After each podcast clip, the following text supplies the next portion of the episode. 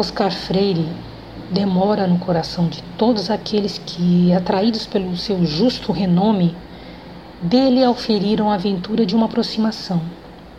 Revive agora no coração dos moços de São Paulo, legítimos intérpretes da mocidade brasileira, no preito de justiça que acaba de tributar-lhe o Centro Oswaldo Cruz de Medicina Legal na Faculdade de Medicina, quando lhe erigem os acadêmicos o busto em bronze, levados, no particular, pelo mesmo sentimento da gratidão que só os espíritos bastardos repelem, as relações da criatura com o Criador. De fato, foi ele o festejado veículo da importante disciplina na Pauliceia. Tão curta foi pela vida a trajetória de Oscar que dir-se-ia escasso o tempo para bem fotografada na imagem de sua obra peregrina. Mas o flagrante ficou indelével a retentiva das consciências virgens da mocidade, tomado ao clarão com que deslumbrou a passagem a visão dos seus discípulos, se não dos seus contemporâneos.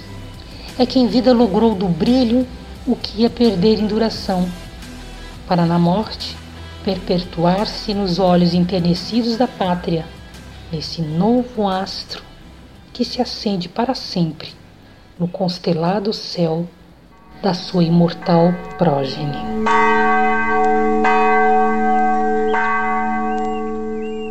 A voz que você ouviu é de Regina de Sá, que lê a homenagem da edição de maio de 1925 da Gazeta Médica da Bahia, em homenagem a Oscar Freire. Regina é jornalista e estuda a vida e memória do baiano.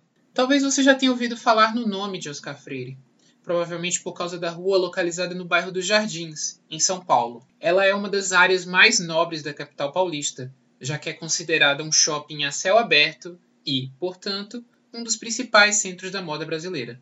Por lá ficam as sedes de poderosas empresas e até lojas que sequer lucram ali, mas que pensam no posicionamento da marca atrelada ao luxo. A Oscar Freire é considerada a oitava rua mais luxuosa do mundo, segundo o ranking da Excellence Mystery Shopping International. Oscar Freire não foi comerciante, estilista, tampouco empresário do ramo da moda, mas um pioneiro da medicina no estado de São Paulo. Morou na capital por apenas quatro anos, mas como retribuição ao legado na ciência, teve o um nome marcado na história da principal cidade do país. Para algumas pessoas com as quais eu tive conhecimento a partir de um, um co-pesquisador, né, aqui em São Paulo, que também está escrevendo um livro comigo. Ele começou a pesquisa em São Paulo e eu em Salvador, né? Ele entrevistou algumas pessoas lá e algumas achavam que Oscar Freire era um rico comerciante paulista que louco isso. Ele era da área de medicina legal e ganhou o nome de uma rua, né? E aí eu fui ler, né? Fui pesquisar, fui entrevistar alguns nomes da medicina legal, peritos criminais de lá de Salvador, de São Paulo, da Faculdade de Medicina de São Paulo, da Faculdade de Medicina da Bahia e acabei descobrindo muitas curiosidades a respeito de Oscar Freire, né? E comecei a pesquisar. Uma coisa foi me levando a outra e acabou que o nome Oscar Freire ganhou um destaque na, na minha vida como pesquisadora e levei adiante a ideia de escrever a história dele, né? Que realmente é, comple é completamente apagada, em certa medida, tanto para os baianos quanto para os paulistas. E olha que curioso, quase todo nordestino que chega em São Paulo é pejorativamente chamado de baiano, ainda que tenha vindo de outro estado, conforme vimos no episódio anterior. Mas Oscar Freire ganhou uma adaptação ao termo e que tem menos xenofobia e mais carinho envolvido. O chamamento era uma mescla da culinária baiana com o ofício de médico. É, a princípio, ele, ele já quase seria conhecido como o doutor Vatapá. Quem era o doutor Vatapá que chegou aí? É, foi interessante isso, porque o doutor Vatapá, quando fez o primeiro discurso na aula inaugural, né, ele foi, uau, né? As pessoas ficaram admiradas com a sapiência e com a desenvoltura e com o conhecimento daquele homem, né? E foi ovacionado, né? Aplaudido por todos e, e criou um grande respeito entre os pares, né? Ele era visto pelos paulistas como um uma importante peça da faculdade que ora se firmava, né, que em 1918 a primeira turma de formandos, né, da faculdade de medicina é, já criava um, um, um laço ali de formação acadêmica e científica que futuramente seria o primeiro passo para a inauguração da Universidade de São Paulo e da Faculdade de Medicina nos moldes que hoje ela é conhecida. Quem quiser bater pau, que procure fazer. Primeiro fubá, depois o dendê. São Paulo, anos depois, se confirmaria como a maior megalópole da América Latina e principal centro recebedor de nordestinos. Do Dr. Vatapá a músicos, jornalistas, engenheiros, garçons, motoristas, porteiros, manicures, publicitários e tantos outros profissionais com sangue baiano. E a história da Bahia tem muito em comum com a região que faz parte, a Nordeste. São histórias e caminhos compartilhados por pessoas que dividem uma identidade regional. São histórias que mudam ao longo das décadas, que fazem parte das transformações do Brasil ao longo das eras, das transformações do Nordeste e, mais precisamente, das mudanças de São Paulo. Dados do censo de 2010 mostram que 27% das imigrações de toda a região Nordeste foi para São Paulo. O segundo lugar escolhido como destino é Pernambuco, mas o estado fica bem atrás, com quase 9%. Conversamos com o professor Wilson Fusco, cientista social, doutor em demografia pela Unicamp pesquisador do Instituto Joaquim Nabuco e um estudioso do tema da migração desde o início da sua vida acadêmica.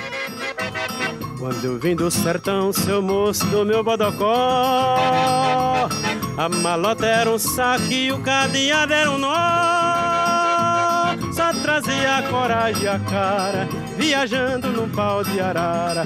Eu penei, mas aqui cheguei.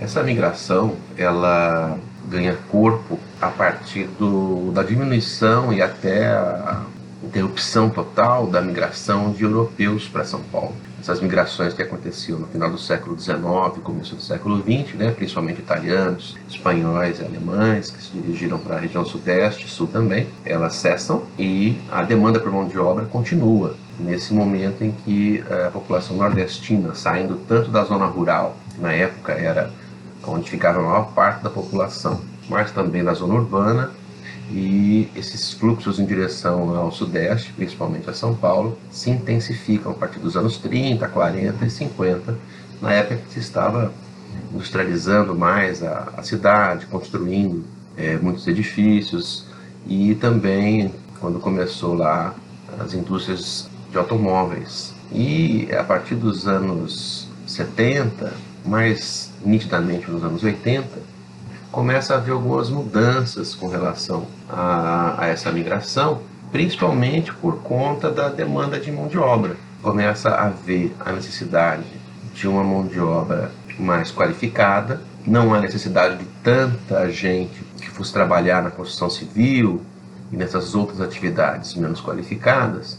Então começa a haver já uma mudança na forma dessa migração, que antigamente era mais uma migração definitiva, as pessoas, todas elas vão migrar sempre com a expectativa de voltar, mas quando essa população, uma boa parte dela, consegue ter sucesso nessa migração, eles acabam ficando, se fixando no destino e lá permanecendo.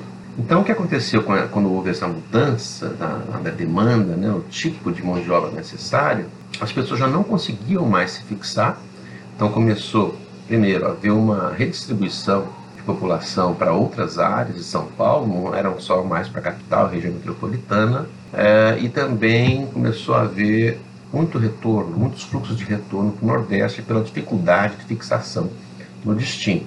Mais recentemente ainda, é, começou a haver uma modalidade de migração de, de curto prazo. Então as pessoas começaram a fazer várias idas e vindas dentro da sua é, busca por uma melhor qualidade de vida, como não conseguiam permanecer muito tempo por conta de, da, da baixa inserção no mercado ocupacional, então começou a haver essas, é, esse novo perfil da, do fluxo, que era a, a migração de curto e curtíssimo prazo.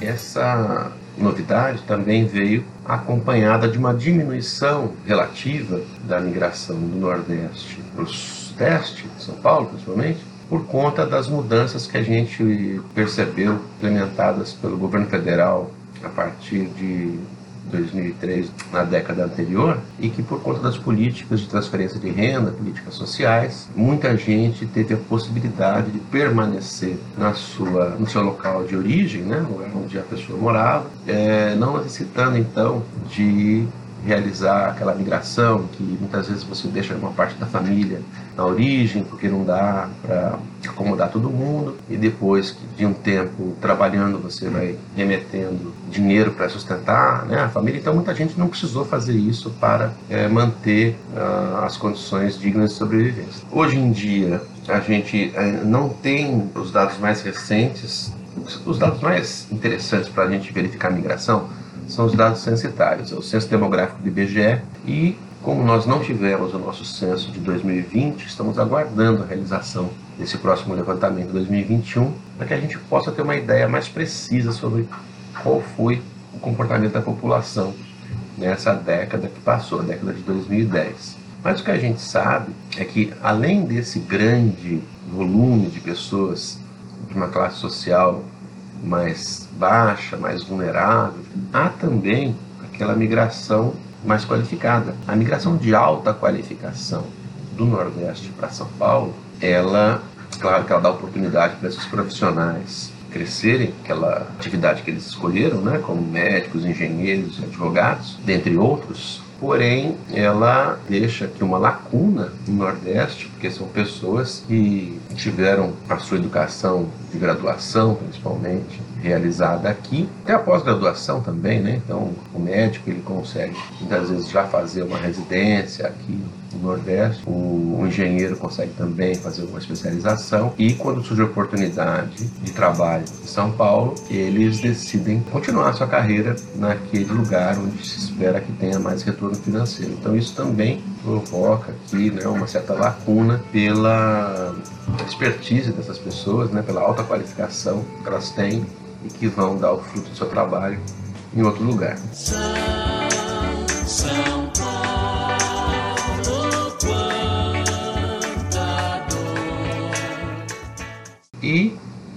fim, né, como a gente estava comentando sobre esses fluxos é, mais volumosos, é, a Bahia é o principal lugar de origem da maior parte desses migrantes que vão para São Paulo, tanto a capital como região metropolitana e agora também para o interior de São Paulo.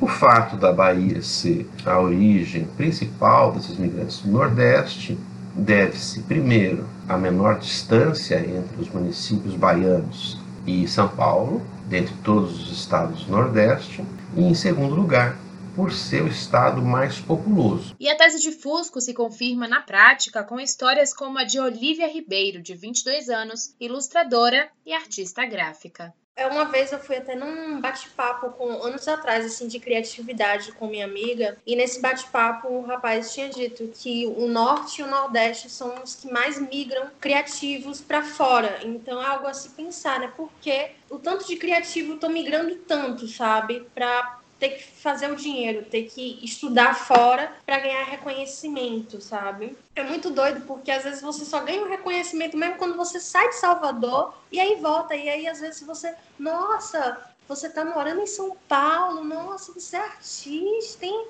Uau! Sendo que, pô, eu tava o tempo todo ali, sabe, gente? Tava ali e, e a necessidade de ter que ir para uma outra região para poder estudar e assim poder levar para minha cidade o que eu venho aprendendo aqui. O censo de 2010 mostra que o nível percentual de escolaridade do imigrante é superior ao da população nordestina que ficou por lá. Isso significa que 13% de quem saiu tem ensino superior completo, enquanto que a taxa local de pessoas com essa qualificação é de somente 7,8%. Outro dado destoante é sobre a idade em que o êxodo acontece.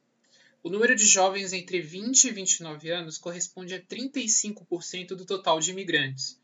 Já os que têm entre 40 e 49 anos são 19%. Se existe um êxodo de cérebros acadêmicos, há também um êxodo de mentes criativas. É o caso de Olivia, a Pitô, uma das faces recentes da migração baiana. Graças ao atraso no censo de 2020, provocado pela pandemia, não temos uma atualização. Portanto, nem eu, nem Luísa, nem Olivia fazemos parte dos últimos dois censos. Mas perceba que dado curioso. Só entre a década de 2000 e 2010, aproximadamente 50% dos baianos que colocaram o pé na estrada se assentaram em São Paulo. Mas bora voltar para Olivia, a ilustradora aqui da arte do Pauliceia Baiana. Logo ela, uma mulher das cores, se acomodou na cinzenta São Paulo há pouco mais de um ano e transformou a cidade em sua aquarela. Ela veio para cá para aprender. Aprender e voltar para sua maior inspiração, a Bahia. Nas ilustrações dela, há de sobra o que falta na Sampa, como o mar e a arquitetura colonial, tão marcante do centro histórico soteropolitano. Lá em Londres, vez em quando me sentia longe daqui. Eu já tinha vindo, acho que umas três vezes antes de vir para cá para morar mesmo. Pesquisei bem, assim, né? Acho que a gente tem que, tem que ver onde é que tá pisando mesmo direito antes para poder vir para cá. E aí, nessas três vezes, eu sempre ia aos poucos conhecendo melhor São Paulo, até que foi em 2018 eu disse não, acho que em 2019 eu quero vir morar aqui em São Paulo, passar um tempo estudando e aí ver como é que vai ser daqui para frente. O incentivo da cultura em Salvador é muito mais no verão, né? Que é que onde vem disso do carnaval, que tudo em Salvador só dura, às vezes parece que só dura mesmo até o, o final do verão.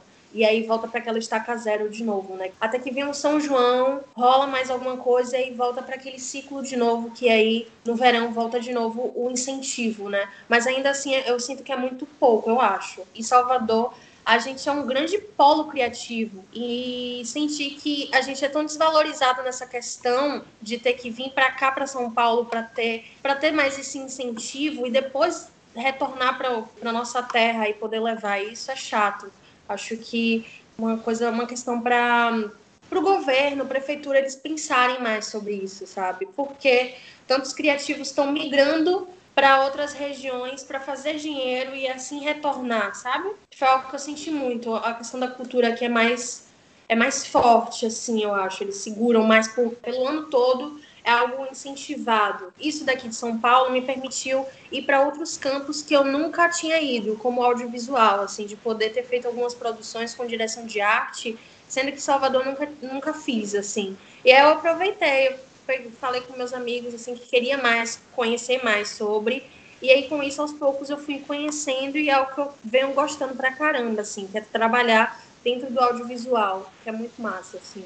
Só que é isso eu já fiz muito curso aqui eu fiz curso de desenho fiz curso de, de muita coisa. E é muito massa poder dizer também que a maioria deles foram gratuitos né? Todo nordestino que eu venho conversar é sempre um, uma vinda dura para vir para São Paulo, sabe? É uma cidade que é muito dura com você, sabe? Você tem que estar tá no, no, eixo dele.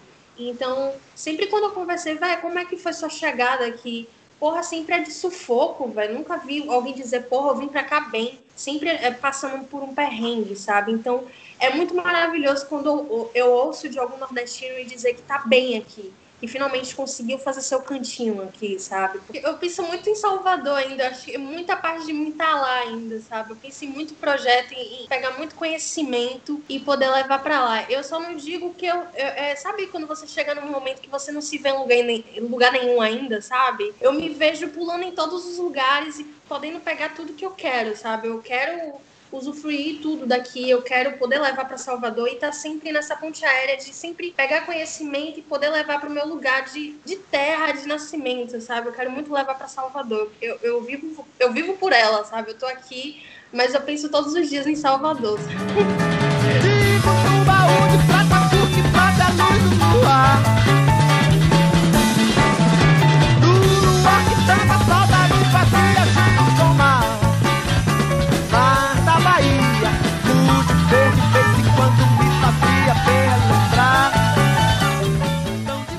Episódio, conversamos com a jornalista e pesquisadora Regina de Sá, com o também pesquisador Wilson Fusco e a ilustradora soteropolitana Olivia Ribeiro. Pauliceia Baiana tem roteiro e apresentação de Levi Teles e Luísa Leão, sob orientação da professora Malu Fontes. O podcast faz parte do trabalho de conclusão de curso da Faculdade de Comunicação da Universidade Federal da Bahia em 2020.